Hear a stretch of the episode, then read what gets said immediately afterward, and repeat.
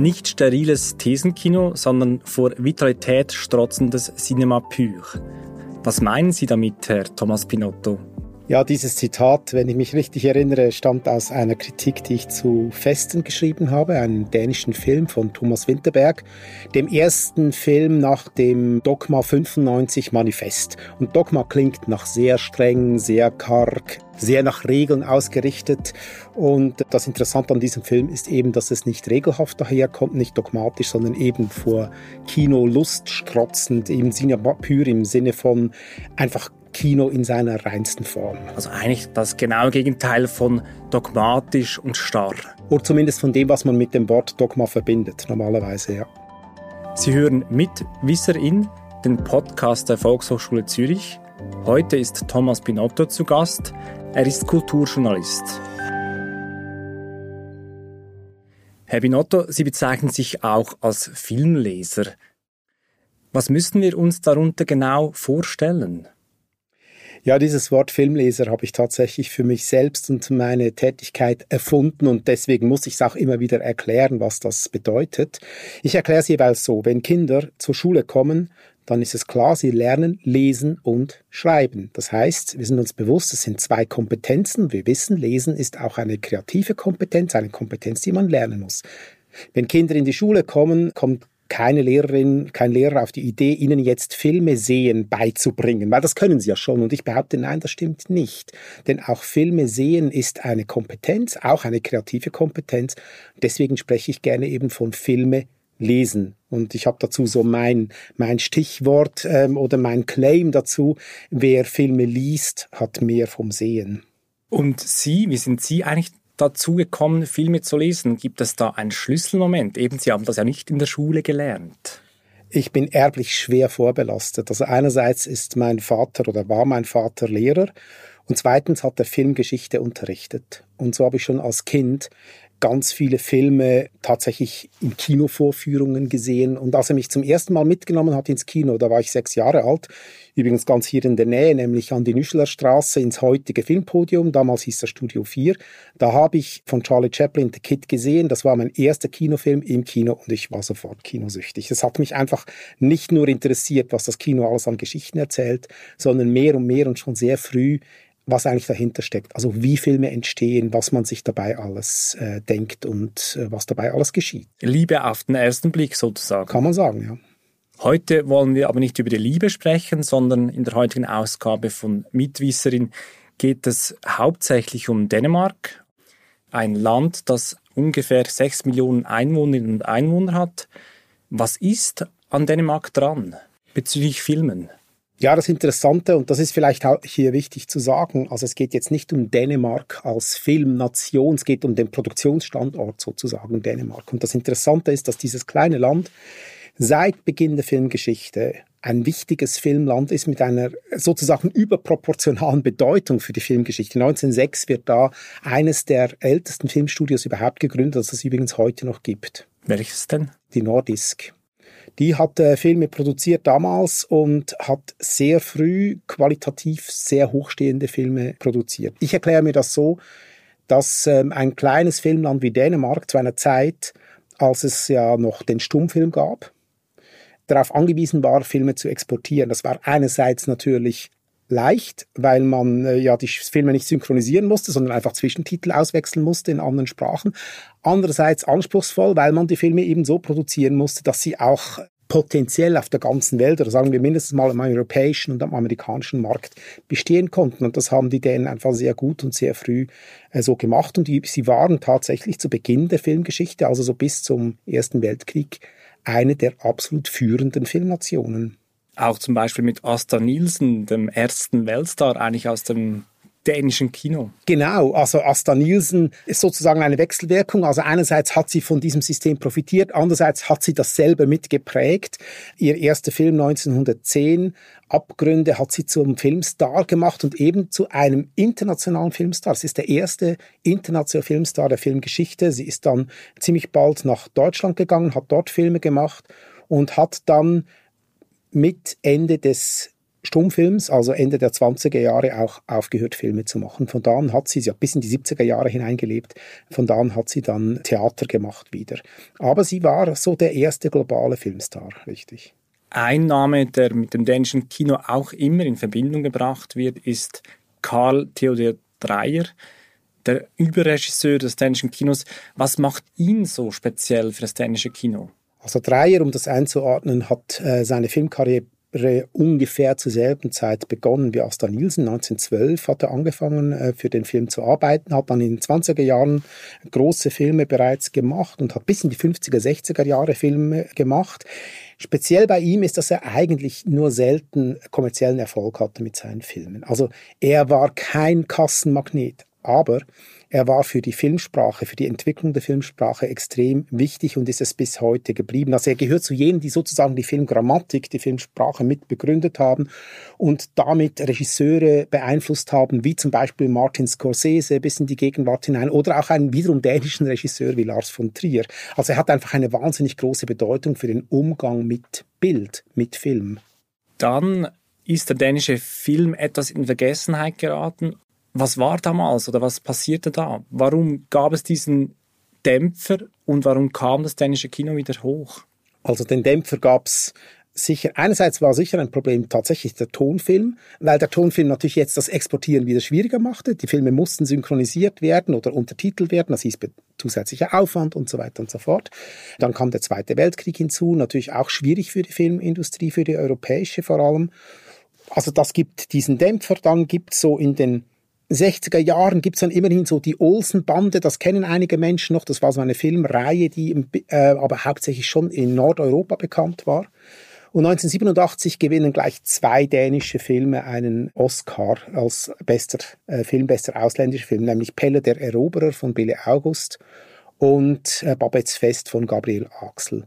Und beides sind große Kinoerfolge auch. Beides sind Filme, die übrigens auch dänische Geschichten erzählen. Also eigentlich sehr lokale, regionale Geschichten, aber auf eine so packende Art und Weise, dass sie über Dänemark hinaus eben einfach erfolgreich waren. So, dass das den, hat ihm so den Oscar verliehen. für den besten ausländischen Film genau. gewinnen konnten. Genau, ja. und das hat einen Schub gegeben für dieses Kino und der hält eigentlich bis heute an. Dann kam dann ziemlich schnell Dogma 95. Sie haben es eingangs erwähnt, Sie haben auch Lars von Trier schon erwähnt. Was hat es mit Dogma 95 auf sich? Vielleicht zuerst ein wenig was ist dieses Manifest überhaupt? Was beinhaltet das? Es gibt in der Filmgeschichte immer wieder Manifeste. Also es gibt immer wieder Momente, wo Filmschaffende, Filmtheoretiker äh, sagen, so, jetzt müssen wir uns mal ein paar grundsätzliche Sachen überlegen und wir machen jetzt ein Manifest. Und 1995 geht also Lars von Trier zusammen mit anderen dänischen Filmschaffenden hin und macht dieses Manifest. Auch hier muss man sich ein bisschen die Zeit zurückversetzen.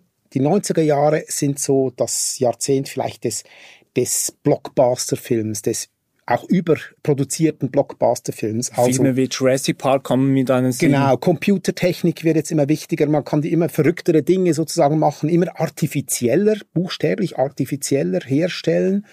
Und ihre Bewegung ist dann die Bewegung, na, wir müssen eigentlich wieder zurück zu den Quellen des Filmemachens. Was heißt Filme machen? Filme machen heißt eine Kamera haben und mit dieser Kamera eine Geschichte erzählen. Das heißt also, um die Regeln jetzt mal ein bisschen aufzudrösen, was gibt es da für Regeln?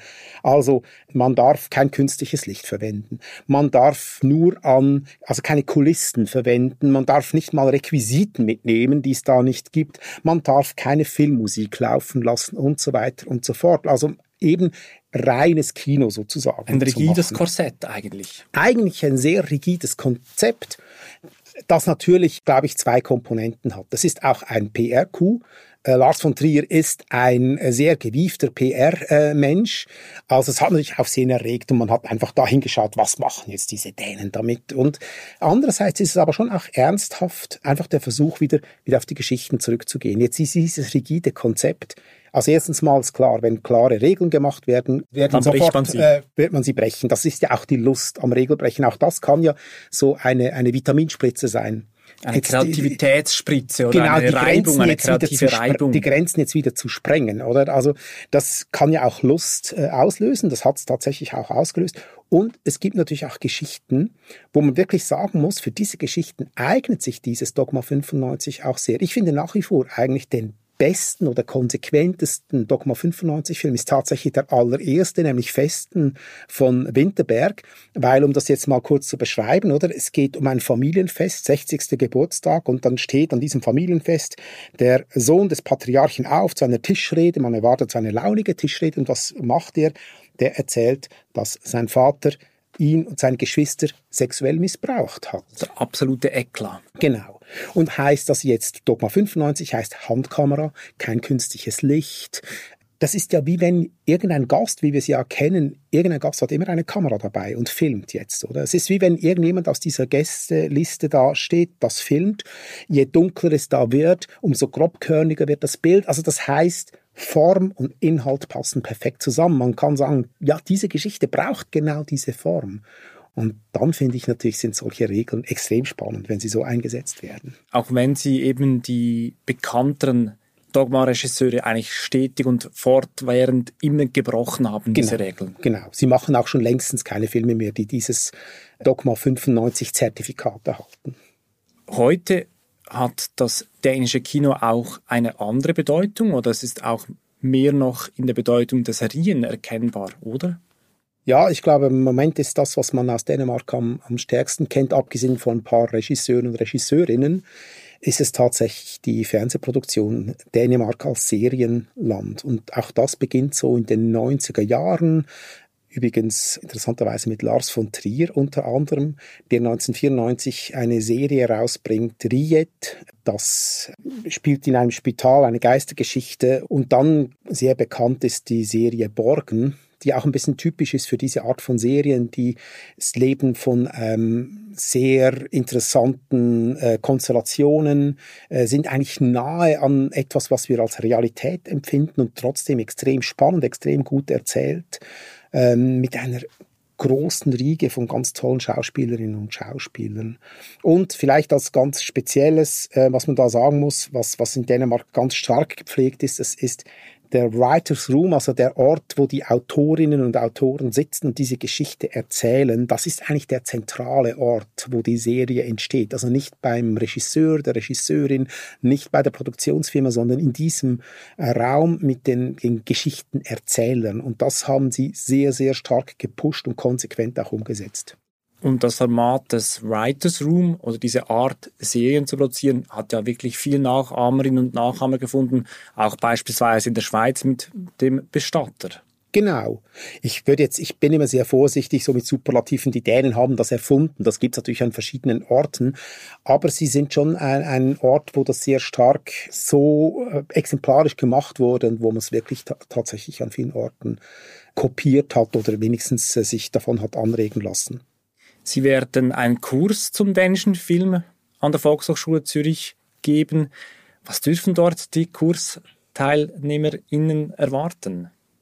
Also meine Kurse sind eigentlich immer ein Ding der Unmöglichkeit, weil ich immer versuche, einen Überblick zu geben über jetzt über 120 Jahre Filmproduktion in Dänemark, was natürlich eigentlich an drei Abenden völlig unmöglich ist. Ich versuche also ein bisschen Schwerpunkte zu setzen. Es werden so ein paar Schwerpunkte sein, über die wir jetzt gerade auch gesprochen haben. Das wird noch ein bisschen ausführlicher äh, sein. Ich gehe eigentlich immer tatsächlich von den Filmen, von exemplarischen Filmen auch aus. Bedeutet das ja auch gemeinsam Filme dann stückweise visionieren genau, ich nehme immer auch äh, Filmausschnitte mit. Es geht mir tatsächlich darum, dass man nach drei Abenden so eine Idee hat, ah, Dänemark, Filmproduktionsland Dänemark, da ist das und das geschehen in diesen 120 Jahren. Und was mir auch ganz, ganz wichtig ist, dass man einfach Lust kriegt, sich diese Filme auch anzuschauen, ob sie jetzt 100 Jahre alt sind oder nur fünf Jahre alt. Eines muss ich äh, sagen, was ich weniger mache in diesen Kursen, ist das ganz aktuelle Kinoschaffen, weil es geht um Filmgeschichte und was tatsächlich in die Filmgeschichte eingehen wird, das weiß man eigentlich erst so 20 Jahre nachdem es passiert ist. Mit also einer gewissen Distanz genau, eigentlich. Genau. Jedenfalls merkt man ihnen die Lust am Kino und am Kinovermitteln sehr stark an und wir freuen uns, dass sie bei uns einen Kurs geben.